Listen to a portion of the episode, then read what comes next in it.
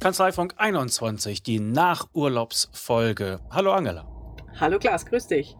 Mein Urlaub ist vorbei, du bist noch unterwegs. Wo steckst du gerade, wenn ich fragen darf? Genau, also wir sind gerade im Salzburger Land, äh, halb dienstlich, halb äh, privat. Ähm, ich bin gerade auf so einer Beratungstournee, aber kann dazwischen ein paar ähm, nette Wanderungen machen. Also bei unserem Wohnmobilreisen geht es ja immer ganz praktisch. Genau. Ja, sehr schön. Uns hat äh, in der Urlaubszeit eine Mail erreicht, ein, Notruf quasi von einem Hörer, dessen Namen wir jetzt gar nicht nennen wollen. Und äh, dem, dem muss was in den Brunnen gefallen sein. Er hat uns ein, eine ausführliche Mail mit vielen Fragen zum Thema Honorar geschrieben. Wir wissen noch nicht genau, äh, was da los war, aber aus der Mail klingt ein gewisser, ja, eine gewisse Not heraus. Und ähm, er denkt wohl gerade viele Sachen, die er so beim Honorar macht und fragt sich, wie, wie da einfach der, der beste Weg ist. Mein Vorschlag wäre, dass wir, dass wir die Fragen von ihm einfach mal durchgehen. Vorweg vielleicht noch äh, aus aktuellem Anlass. Ähm, äh, es geht ja gerade zwar nicht durch die Medien, sondern die Verbände und Kammern informieren die Steuerberater, dass sie jetzt einer neuen Informationspflicht nachkommen können. Hast bestimmt auch schon davon gehört, Klaas? Ja, ich habe es gesehen bei Kollega, beim, beim Verband habe ich es gesehen, aber erzähl weiter. Genau, und was mich da echt ähm, überrascht hat, also äh, wegen EU-Recht ähm, werden die Mindestpreise angegriffen und die Kammern haben es jetzt anscheinend mit langen Diskussionen geschafft, äh, eine, wie, wie nennen sie es, ähm, eine Lösung zu finden, dass die Vergütungsverordnung bestehen bleibt, aber eine Kröte geschluckt werden muss. Das ist ein wörtliches Zitat aus dem Verbandsschreiben. Und die Kröte lautet einfach, dass ähm, Steuerberater per Text verpflichtet sind, ihre Mandanten darauf aufmerksam zu machen, dass auch unter der Gebührenverordnung oder auch drüber abgerechnet werden darf. Also die Gebührenverordnung aus meiner Sicht wird, damit, wird sie damit mehr oder weniger ausgehebelt, weil ich ähm, meine Mandanten über den Paragraph 4 darauf aufmerksam machen muss jetzt, ähm, dass ich ähm, auch drunter oder drüber abrechnen kann. Finde ich eine äh, aus meiner Sicht positive ähm, Entwicklung. Ich bin ja schon immer der Verfechter gewesen, dass die Vergütungsverordnung abgeschafft gehört. Und ähm, wenn jetzt die Steuerberater, die auch so denken, das endlich tun können, ohne äh, Konsequenzen zu fürchten, dann ähm, finde ich das gut. Also meine Meinung ist auch, ja, die Preise, die man anbietet, die muss man halt finden durch eigene Kalkulation und dem, was man äh, halt verkaufen kann. Da braucht es kein Gesetz für. Ne? Das regelt der Markt im Grunde. Und wenn ich jetzt meine Mandanten darauf aufmerksam machen muss, dass auch unterhalb der äh, Mindestgebühr abgerechnet werden kann, tja, dann äh, gibt es vielleicht doch ein, zwei Diskussionen. Aber dir ist auch aufgefallen, dass der Verband da einen, einen interessanten Weg eingeschlagen hat, äh, wie die äh, Mandanten darüber zu informieren sind. Magst du das nochmal erzählen? Ja, also die Empfehlung, die dann ähm, gegeben wird, wie, wie informiere ich jetzt meine Mandanten, also die finde ich persönlich ehrlich gesagt grenzwertig, denn es steht drin, man soll seine ähm, allgemeinen Auftragsbedingungen ähm, anpassen, natürlich, das ist ja verpflichtend jetzt, diesen neuen Passus da reinschreiben. Und anstatt aber direkt darauf hinzuweisen, was geändert wurde in den allgemeinen Auftragsbedingungen, soll man seinen Mandanten das eben so im allgemeinen Rundschreiben rausschicken mit dem Hinweis, ja, aus, aufgrund gesetzlicher Änderungen wurden die AAB angepasst. Bitte unterschreiben Sie und bestätigen Sie, dass Sie das zur Kenntnis genommen haben. Das ist das, wo wo man immer äh, drüber äh, schimpft, dass wenn man im Internet irgendwas online bestellt, die am wenigsten gelesenen Texte sind, die dort ähm, ich habe die AGB gelesen und äh, verstanden und klick, mach nur meinen Klick hin. Ja, ja, genau. Ja, ja das ist eine etwas, äh, denen das unterzujubeln. Mhm. Und ähm, wenn ich das als Mandant rausbekomme, wäre ich darüber nicht sehr froh. Ich genau. bin ja dann als Mandant immer noch in der Pflicht sozusagen. Ja? Also ich, ich, muss dann ja zum Berater gehen und sagen, du, diese Leistung, die du mit mir abrechnest, äh, das machen wir jetzt mal billiger. Und da muss man ja immer noch verhandeln. Das ist ja, ist ja nicht gezwungen, dass die, man dann, dass die Berater weniger Geld nehmen müssen. Ja. Es ist halt nur möglich, dass sie auch geringere Preise verhandeln können. Genau. So, und jetzt äh, muss ich noch äh, ganz kurz äh, die gute Nachricht an der Stelle für alle, die befürchten, wie schrecklich es ist, dass die Vergütungsverordnung hiermit äh, ausgehebelt wurde. Die gute Nachricht ist, ähm, in Österreich ist ja die Vergütungsverordnung schon vor Jahrzehnten, möchte ich mal sagen, abgeschafft worden komplett. Das Durchschnittshonorar eines österreichischen Steuerberaters ist höher als das eines Deutschen. Also man muss nicht Angst haben, dass man jetzt irgendwie für Dumpingpreise ähm, hier die, die gute Leistung verschleudern muss, weil es die, das Gesetz äh, ermöglicht, sondern äh, dadurch, dass ich einfach in der Verhandlungspflicht bin, lerne ich hoffentlich besser zu verhandeln und zu kalkulieren und äh, kann meine Preise dem Mandanten gegenüber auch ähm, selbstbewusster vertreten. Genau. Meine Leistung äh, attraktiv präsentieren, dass die Leute halt die Leistung haben wollen und nicht so viel über den Preis nachdenken. Ne? Ja, willkommen im Unternehmertum, liebe Steuerberater. Genau. Gut, das ist auch gleich die, äh, die erste Frage unseres, äh, unseres Schreibers. Das heißt, ähm, es ist gar keine Frage. Er schreibt einfach nur, kein Mandant versteht die StBVV und will, braucht es auch nicht. So, ja, was soll man dazu sagen? Das stimmt, ja. Die Steuerberatervergütungsverordnung ist auch nicht für das Verständnis geschrieben. Sie nutzt auch meines Erachtens nicht den Mandanten, warum soll der sich damit beschäftigen? Aber die Frage ist ja, warum, warum hängt man als Berater so sehr daran? Ja? Also meine Gegenfrage an dem Punkt wäre einfach, welche Rolle spielt denn die Steuerberatervergütungsverordnung für Ihre Kalkulation? Ne? Mhm. Und gibt es eigentlich, und das würde ich auch gerne von dir wissen, einen Weg wirklich, wie ich die Steuerberatervergütungsverordnung zu meinem Nutzen als ich als, als Berater jetzt einsetzen kann? Mhm. Gibt es da einen vernünftigen Weg? Also vernünftigen Weg weiß ich nicht. Ich ähm, bin einfach ein Verfechter davon, äh, offen mit den Mandanten darüber zu reden und so, so ganz dumm ist die Vergütungsforderung ja nicht. Da haben sich ja viele Leute äh, viel Gedanken darüber gemacht, welche ähm, Grundlagen hier für die Abrechnung äh, zu ähm, hinzugezogen werden. Und wenn man es mal seinen Mandanten erklärt im Sinne von, okay, eine der Abrechnungsgrundlagen ist natürlich der, ähm, der Unternehmenswert bei der Buchführung, also äh, oder bei der Bilanz. Ähm, es, es ist so ein Mix aus verschiedenen Komponenten, der hier ähm, genutzt wird. Und ja, und dann muss ich mir halt mal überlegen, wie ich das dem Mandanten am besten in seiner Sprache erkläre. Wie, wie rechnet er ab und wie kann ich ihm da mit einem Bild, mit einer Analogie verständlich machen, ähm, was, was die äh, Vergütungsgrundlagen der Steuerberater sind. Also ich höre so ein bisschen raus bei dem, äh, also ich formuliere es mal um. Mhm. Andere Leute setzen die Steuerberatervergütungsverordnung ein und kriegen das irgendwie durch und haben da keine, keine Diskussion. Ich scheitere daran, dass ich den äh, Mandanten die irgendwie nahe bringe. Verstehst du das auch so? Mm, nee, weiß ich jetzt gar nicht. Also ich würde auch äh, nicht die Vergütungsverordnung mit ihren Paragraphen versuchen, äh, den Mandanten zu erläutern, sondern ähm, eher darauf zu gehen, okay, äh, was sind bei uns Preiskomponenten? Ich habe das mal in einem Mitarbeiterworkshop jetzt gemacht. Das, das äh, haben die Mitarbeiter dann auch ganz gut verstanden. Was sind die Preiskomponenten? Äh, es hängt davon ab, wie lieferst du deine Sachen an. Ähm, es hängt natürlich davon ab, wie groß ist dein Unternehmen und ähm, wie viel, wie viel äh, Umfang haben wir da zu bearbeiten. Es hängt davon ab, wie viel Risiko ähm, in, in deinem Unternehmen steckt. Äh, es hängt davon ab, wie pünktlich du das, deine Sachen lieferst. Also, dass man so Sachen einfach äh, hernimmt, die der Mandant auch nachvollziehen kann. Hm. Und nicht Parag Paragraph äh, 14 äh, Absatz A sagt, wie es dann auf der Rechnung draufsteht, möglicherweise.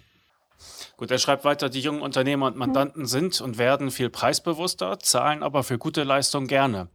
Würde hm. ich auch sagen, ja, Glückwunsch, so soll es sein, nicht wahr? Ja. Man diskutiert genau. mit den Leuten und wenn die Leistung stimmt, dann geht die Bezahlung äh, durch, gar kein Problem. Genau. Ich, ich glaube, das ist auch ein wichtiger Punkt, der kommt auch später mal äh, in den äh, Schreiben noch, den kann man da schon vorgreifen. Äh, früher war alles leichter, so ungefähr.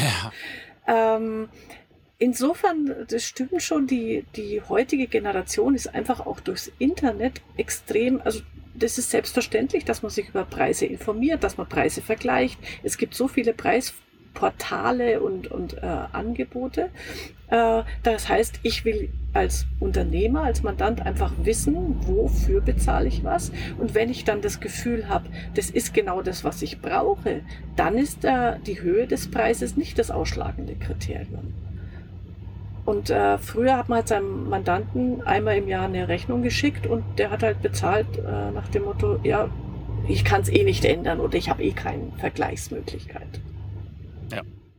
Von daher ist es heute schon ein wenig anders. Okay. Mhm. Gut, weiter im Text.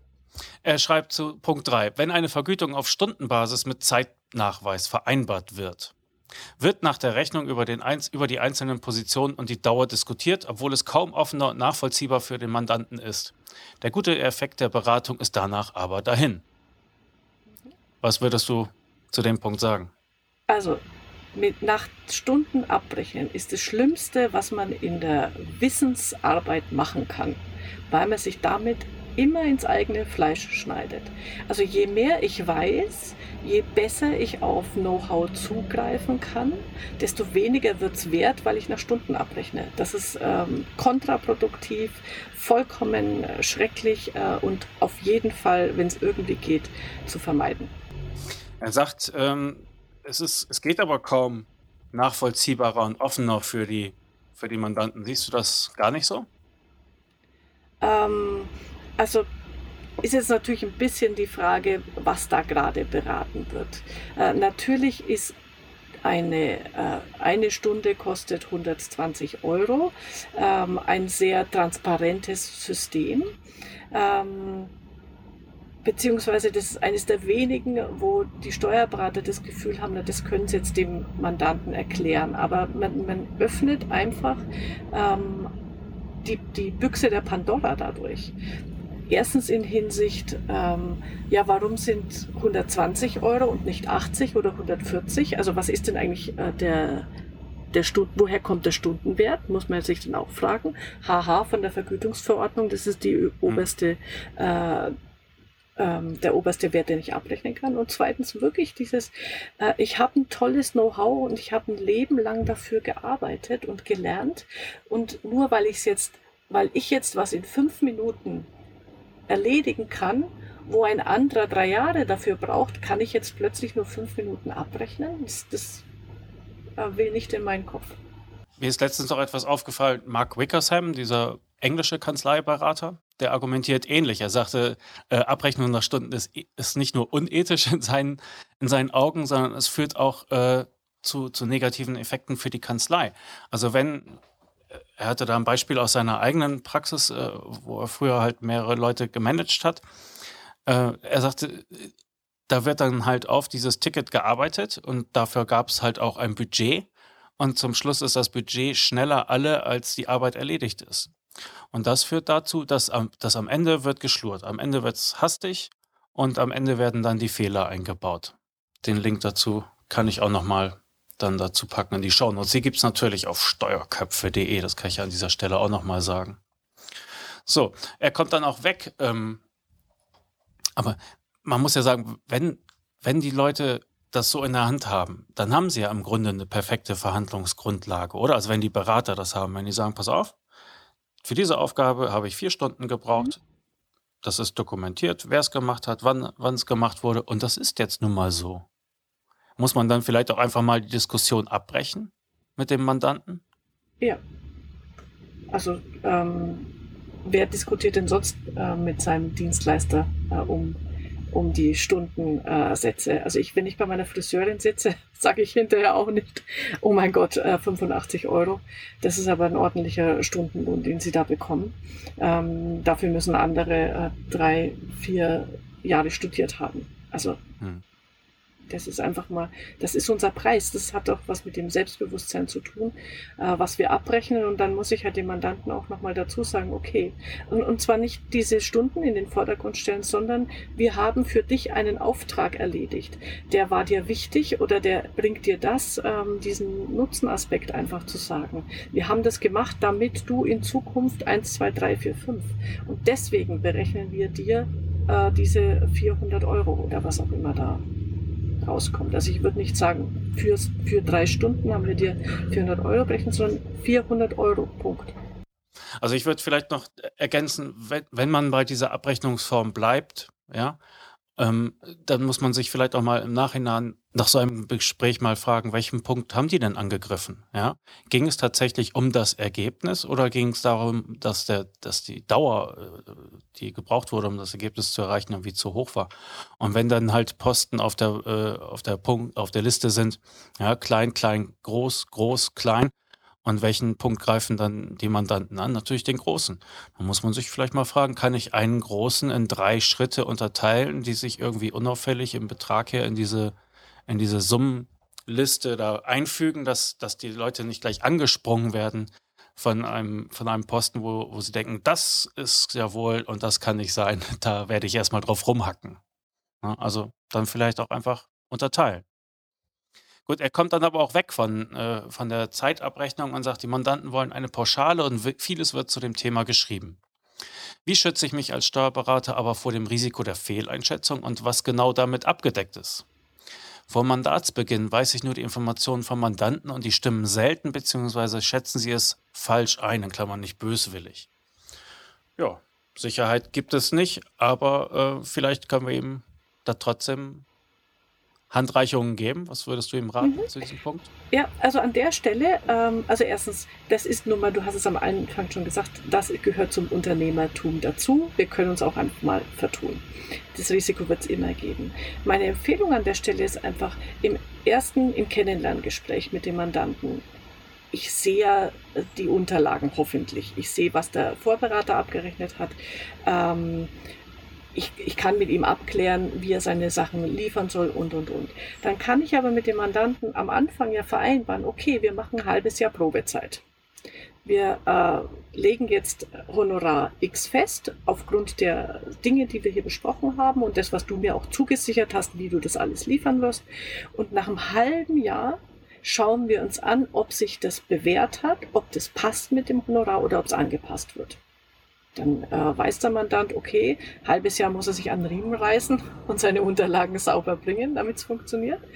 Und ich kann auch im Vorfeld dann an der Stelle eben sagen, und wenn es sich dann herausstellt, dass wir äh, länger brauchen oder dass sie nicht so zügig zuliefern, wie wir uns das ähm, erwartet haben, dann sind es Punkte, die zu einem höheren Honorar führen werden. Oder man kann es ja auch umgekehrt äh, sagen, oder vielleicht auch zu einem niedrigeren.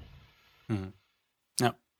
Also so genau hat es äh, mein Berater auch bei mir gemacht. Er hat gesagt, ich, ich kann nicht abschätzen, wie viel Aufwand sie genau auslösen. Mhm.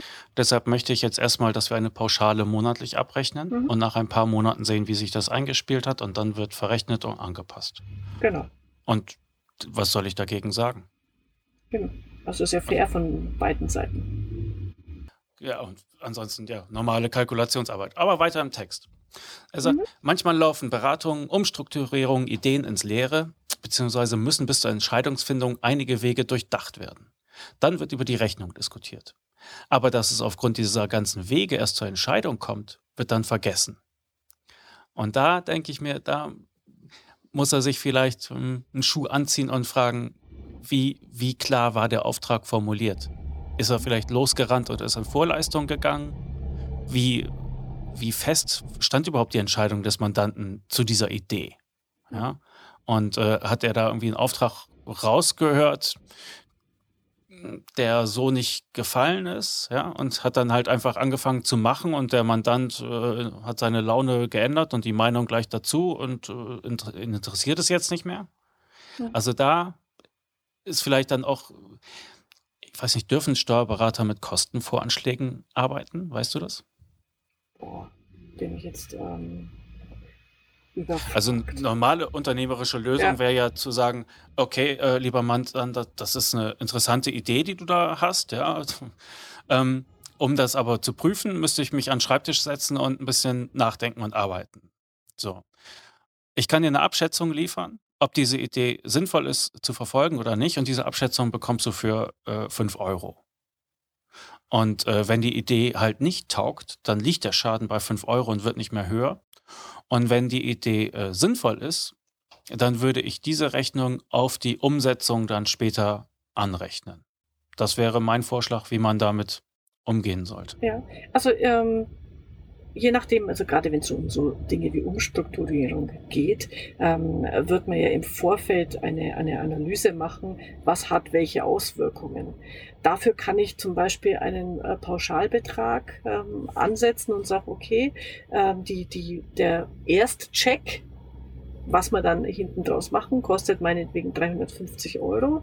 Äh, das ist dein erstes Risiko. Dann weißt du, in welche Richtungen es laufen kann und dann gucken wir uns an, ähm, was tatsächlich umgesetzt wird. Und das kostet dann nochmal extra. Und je nachdem, was, wofür es sich dann entscheidet, hat es dann wieder seinen eigenen Preis.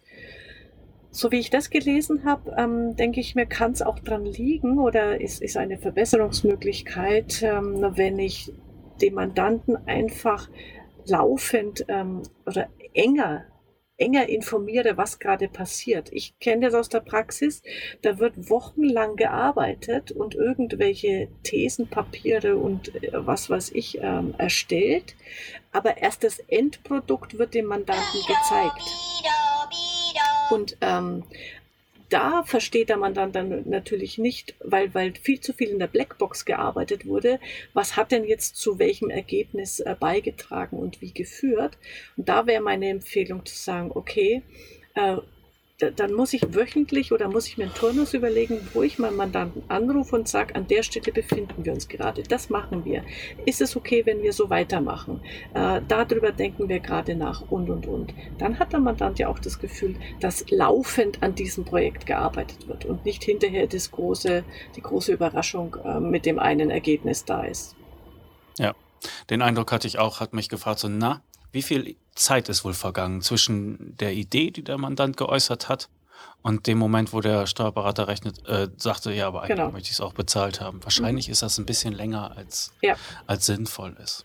Mhm. Okay, er schreibt weiter. Wie kann ich die Erwartungshaltungen von den Mandanten vorab genau klären, damit, es, äh, damit ich es dann auch erfüllen kann? Simple Frage, aber im Alltag oft doch nicht einfach. Mhm. Ich finde, doch einfach. Also auch da gilt wieder, äh, bis auf die Nachkommastelle wird man die Erwartungen nicht genau klären können und auch nicht genau treffen können, aber man kann sich äh, Leitplanken aufbauen, oder? Mhm. Also ich würde sagen, äh, sagt dem Mandant, lieber Mandant, ja, also gern nehme ich dir dieses Problem ab. Vorher möchte ich aber halt äh, zwei Sachen wissen. Erstens, was ist das Ergebnis, das Sie sich erhoffen? Und zweitens, was darf auf gar keinen Fall passieren? Mhm. Und je nachdem, wie der Mandant dann antwortet, da muss man halt die Konsequenzen ziehen, ja. Ja. Wenn er sagt, äh, ich will auf, äh, auf gar keinen Fall, äh, also ich will auf alle Fälle äh, eine Steuererstattung von, von 5 Millionen und äh, was darf auf keinen Fall passieren, ja, dass hier, um, dass hier gearbeitet wird und äh, ich das bezahlen muss oder was, das, was man da antworten kann, ja. Da muss man sagen, ja, tut mir leid, aber Ihre Erwartungen äh, da wenden Sie sich doch bitte an irgendeine gute Fee, ja, aber nicht ja. an Steuerberater. Ja, genau.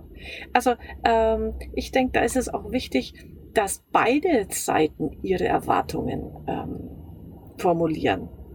Also nicht nur natürlich, dass man den Mandanten fragt und sagt, also was stellen Sie sich vor, äh, was wünschen Sie sich, wie schaut für Sie eine äh, zufriedenstellende Zusammenarbeit aus. Ähm, da kann man ja dann schon die, die paar Punkte hinterfragen im Sinne von, ähm, wie schnell erwarten Sie Rückrufe, äh, wie schnell erwarten Sie Reaktionen, solche Dinge.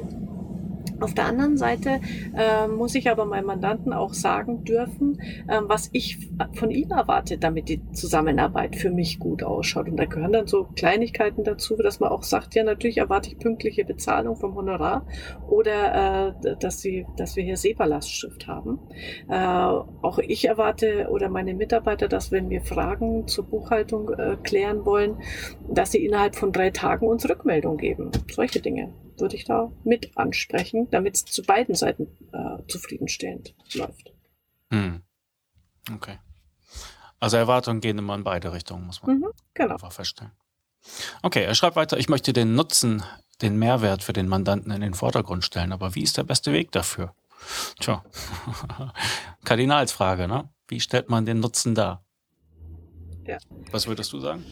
Also ähm, eigentlich, das passt zu der vorherigen Frage, in so einem Erstgespräch oder eigentlich in einem laufenden Gespräch den Mandanten fragen, was für ihn Mehrwert bedeutet. Weil da ist jeder Kunde anders. Ähm, es gibt nicht den einen Nutzen, der über alle passt. Wir sind unterschiedliche Menschen, wir haben unterschiedliche Vorstellungen. Wir sind, die einen sind erfolgsorientiert, die anderen wollen äh, Steuern sparen. Ich muss erstmal herausfinden, was ist für den Mandanten konkret wichtig. Das frage ich ihn. Und dann gucke ich mir an, wie meine Beratungen und meine Dienstleistungen diesen Nutzen für diesen Mandanten erfüllen. Ja. Okay. Also ähm, ich habe jetzt ähm, ja auch wieder so ein paar Seminare dieses Jahr gemacht ähm, und da ist wirklich dieses, äh, ich glaube beim letzten Kanzleifunk haben wir schon gesagt, ähm, vermute nicht, sondern frage. Interpretier nicht irgendwas rein, was du glaubst, sondern frag die Leute. Was wünschst du dir? Ähm, was ist dir wichtig in der Zusammenarbeit? Ähm, was ist dir wichtig? Welche Ziele willst du erreichen mit deinem Unternehmen? So, und entweder mhm. sagt er, boah, ich will mindestens einen Porsche, einen Swimmingpool und eine Yacht, dann weiß ich, der ist sehr geld- und erfolgsorientiert. Und der andere mhm. sagt, ich möchte, dass meine Familie gut versorgt ist. Der ist, der ist beziehungsorientiert. Dann muss ich auf das Bezug nehmen. Er möchte es aber auch in den Vordergrund stellen. Wie ist da der beste Weg? Also ich, ich würde an dem Fall sagen, wenn du halt, wie auch gerade von dir vorgeschlagen, Angela, wenn, wenn man halt die Mandanteninteressen da näher erforscht hat, dann muss man darüber reden. Ja? Mhm. Also bei jeder sich bietenden Gelegenheit, ohne hoffentlich zu nerven, äh, muss man davon sprechen, weil es macht ja kein anderer für einen, oder?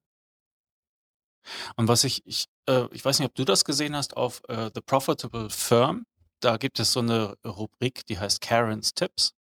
Und da gibt äh, die Frau halt äh, Tipps an, an, an Berater weiter.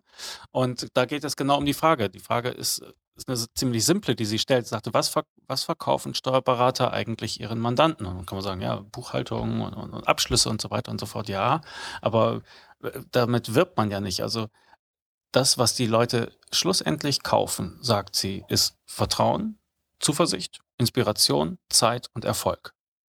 Das sind die Sachen, die ich mir beim Steuerberater kaufen kann. Ne? Also der setzt seine, seine Expertise ein, damit ich auf Ideen komme, wie ich etwas machen kann, damit ich Zeit gewinne, damit ich erfolgreich bin. Und das sind die Leute, die die Sachen, äh, das sind die Sachen, die die Leute schluss, schlussendlich kaufen. Ich fand das ein sehr interessanter, äh, interessante Sicht und äh, werde den Link dazu auch in die, in die Show Notes packen zum, zum Nachlesen und drüber meditieren. So. Er sagt weiter, ich glaube, dass das Thema für junge Berater ein anderes als, ist als für erfahrene und etablierte Steuerberater. Ein Austausch ist damit auch schwierig, weil es früher anders oder Klammern leichter Fragezeichen war. Ja, kann ich schlecht einschätzen. Du bist länger im Geschäft, was meinst du? Hatten wir am Anfang ja schon ähm, kurz besprochen. Ähm, möglicherweise war es äh, früher leichter, weil beide Seiten einfach gar nicht über das Honorar gesprochen haben und ähm, heutzutage einfach die Generation wesentlich ähm, offensiver mit dem Thema umgeht. Äh, das gilt ja aber auch für uns als äh, Berater, dass wir ja als Kunden uns auch wesentlich preisoffensiver verhalten. Und ich möchte es mit dem, mit dem nächsten Punkt einfach in Verbindung bringen, weil äh, er schreibt hier, das schlimmste, nervigste, beziehungsbelastende und unsinnigste äh, Lebenszeitverschwendung sind die Diskussionen wegen der Rechnung. Ah, da möchte ich widersprechen im Sinne von, natürlich die, wenn es eine unsinnige Diskussion ist, äh, möchte man sie vermeiden. Aber äh, ganz ehrlich, die Rechnung wenn ich sie übergebe und mir sicher bin, ich habe eine tolle Arbeit geleistet, dann kann ich meinem Mandanten in die Hand drücken, ihm in die Augen schauen dabei und sagen, ist das nicht super, was ich für Sie gemacht habe? Vielen Dank für Ihre Überweisung. Mit der Einstellung erübrigt sich eigentlich äh, dieses Gefühl, es wäre so schlimm, über äh, Rechnungen zu diskutieren. Weil ähm, wir fühlen uns dann immer gleich angegriffen, so nach dem Motto, oh, mhm. hat er was persönlich gegen mich? Äh, Habe ich schlecht geliefert? Das muss ich mich natürlich an der Stelle fragen. Aber wenn ich überzeugt davon, davon bin, dass ich eine gute Leistung erbracht habe, dann kann ich das doch ähm, entgegnen. Da, wir lassen uns da selber immer so einschüchtern von den Mandanten. Und mhm. manchmal ist es nur so, ich will einfach, ich will sie einfach nur mal gefragt haben. Ne? So dieses, geht's nicht ein bisschen billiger? Wenn ich sage, nein, ich habe das Beste äh, gegeben und dafür einen fairen Preis abgerechnet, Punkt. Dann ist in der Regel auch äh, die Diskussion beendet. Wir eröffnen die Diskussion dann oft nur fälschlicherweise selber, weil der Mandant sagt, ach, geht's nicht noch ein bisschen billiger? Ja, wieso denn und warum denn? Was passt Ihnen denn nicht? Wenn wir so Rückfragen dann stellen, brauchen wir uns nicht wundern, mhm. dass eine Diskussion entsteht. Mhm. Ja. Ich habe auch gesagt, als ich das gelesen habe, ich, ich kannte mitfühlen, weil Honorarstreitigkeiten sind mir auch nicht fremd, ja. Mhm. ähm, aber äh, für wen ist das denn belastend? Ja? Ist das für den Mandanten genauso belastend? Also ich weiß nicht, vielleicht hat er sich da wirklich schnell ins Boxhorn jagen lassen. Mhm. mhm. Und äh, ich weiß, wenn, wenn ich solche Streitigkeiten hatte, dann bin ich hinterher auch immer schlimmer, äh, schlauer. Und äh, äh, muss mich dann halt auch fragen, ob ich meine Leistung vernünftig vertreten habe, ob ich die nachvollziehbar abgerechnet habe, ja, und ähm, aber auch Sachen wie, warum habe ich mich überhaupt auf das Gespräch eingelassen, wie ist es dazu gekommen? Also da, da, äh, ja, selbstbewusster sein. Genau. Leicht gesagt.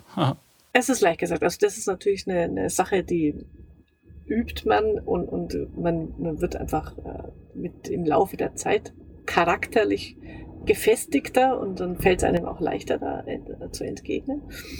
Ähm, aber die, ich, ich denke mal, das erste Wichtige ist wirklich, dass man diese Grundeinstellung hat. Ich mache eine tolle Arbeit und dafür kriege ich einen fairen Preis. Und das mhm. muss ich auch ausstrahlen.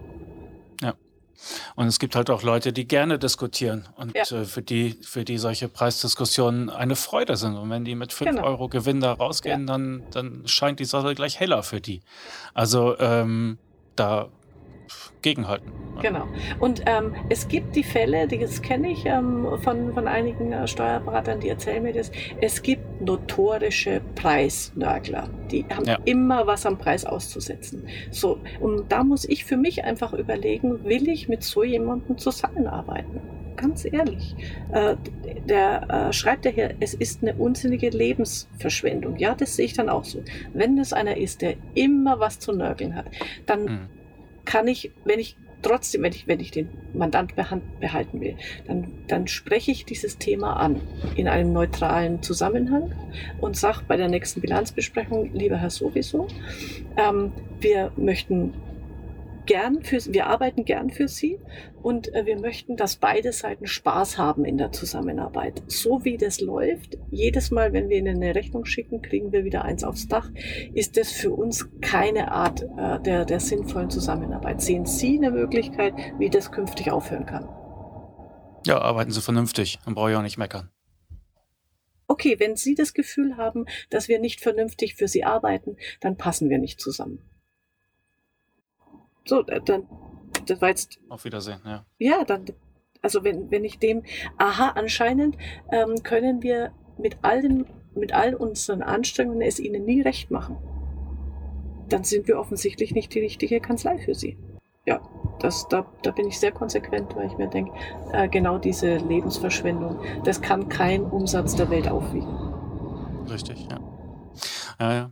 Also ich habe da ich will nochmal auf die Frage davor zurück, mhm. ob das früher halt leichter war. Also erstmal glaube ich, dass man immer, wenn man bei anderen Leuten guckt, dann sieht man, was die haben und wie gut es ihnen geht. Man sieht nicht, was die dafür getan haben oder welche Probleme die haben. Also mhm. das erstmal dazu. Und vielleicht gibt es für jeden Berater, für jeden Unternehmer so einen Weg, wo man am Anfang auch bitter Lehrgeld bezahlt und, und sich mit Leuten einlässt, äh, die, die es nicht verdienen. Ja? Mhm. Und mit der Zeit stößt man die ab und, und, und vermeidet die Fehler. Ja? Also die Fehler werden, werden weniger. Aber vielleicht kann man da auch nochmal die generelle Frage oder Empfehlung ihm nahelegen und sagen, wenn das alles mit der Abrechnung für dich so belastend ist, dann ist vielleicht Factoring was für dich. Ja? Verkauf deine Forderung, mach das gleich komplett, dass sie äh, mit Mahnen und mit allem Pipapo äh, die sorgen dafür, dass deine Rechnungen so sind, dass sie halt auch äh, eintreibbar sind. Mhm. Die machen das für dich und du bist die Preisdiskussion los. Nichts gegen Factoring, das, das passt bei einigen Kanzleien, ähm, aber du bist die Preisdiskussion deswegen nicht los. Du bist nur den, den Geldeinzug los. Also das Eintreiben des Geldes. Aber die, Honor, die Rechnung selber, den Preis musst du ja trotzdem rechtfertigen können. Ja, ich hatte aber im Fall von dieser Mail halt den Eindruck, dass es immer um Streitigkeiten ging, die nach der Rechnungsversendung entstanden sind. Ja, und, und die würde man damit schon abfedern. Dass es langfristig natürlich besser ist, dass die Leute von vorne bis hinten gut informiert sind und dass man äh, glasklar mit denen kommuniziert und sie rausschmeißt, wenn, wenn sie halt äh, nichts taugen. Davon mal abgesehen, aber, aber diese, diese nachgelagerte Diskussion, muss das sein, dass sie dafür so lange gebraucht haben? Ja, muss sein. Ja? Also wer das los sein will, für den ist das vielleicht schon eine Überlegung wert. Bin ich mir jetzt nicht sicher, ob, ob das das Factoring abnimmt. Weil äh, der, der, das Eintreiben der Rechnung ähm, kann ja trotzdem die Frage äh, hervorrufen, naja, warum habt ihr so lange gebraucht und ich will das nicht bezahlen? Das ja, also okay. Aber für, für manche ist, ist es einfach schon belastend, ähm, das, das Geld ähm, anzumahnen. Und das tut man sich dann damit schon mal. Es ist eine Detailfrage zum Factoring, die ich aus dem Kopf auch nicht beantworten kann. Aber ich nehme an, dass diese Unternehmen die Rechnung annehmen und so eintreiben. Ja? Und alle Diskussionen, die dann entstehen, kommen, laufen erstmal über den Factoring-Anbieter. So, und da ist vielleicht schon eine Entlastung möglich. Gut, wir wiederholen uns, aber das wollen wir auch gar, gar nicht tun. So. Aber wir müssen, glaube ich, ein paar Punkte vertiefen. Dafür ist die Zeit aber heute nicht mehr lange noch. Genau, äh, würde ich sagen, dass wir beim nächsten Mal das äh, Thema noch weiter aufgreifen, weil da gibt es noch viele Aspekte, also auch die hier von unserem Hörer geschickt wurden mit was nutzen mir Pakete, wie kann ich das gestalten, solche Dinge.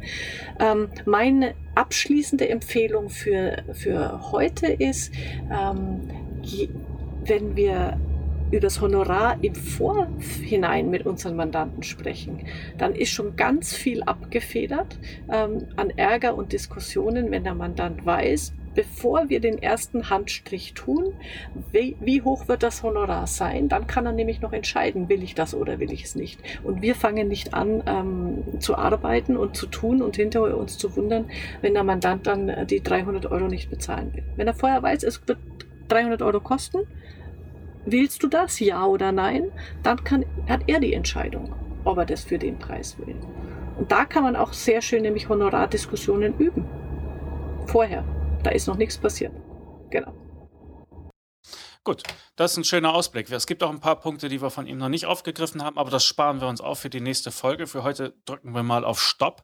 Die Shownotes zu dieser Folge gibt es natürlich wie immer auf steuerköpfe.de. Und das war's für heute. Herzlichen Dank für die Offenheit und äh, den Themenvorschlag an unseren anonymen Zusender. Die offenen Fragen sprechen wir in der nächsten Folge an und andere Punkte werden wir dann auch nochmal vertiefen. Wir freuen uns über Themenvorschläge, Kritik, Lob und Feedback. Am besten senden Sie das immer per Mail an kanzleifunk.steuerköpfe.de. Das erreicht dann sowohl mich als auch Angela. Und falls Sie Kolleginnen oder Kolleginnen haben, denen das, was wir hier machen, äh, auch gefallen könnte, dann empfehlen Sie uns auch einfach weiter und weisen einfach mal auf auf den Kanzleifunk hin. Immer ganz einfach zu finden im Internet unter steuerköpfe.de, da sind alle relevanten Links. Und jetzt sagen wir erstmal Tschüss, bis zum nächsten Mal. えっ?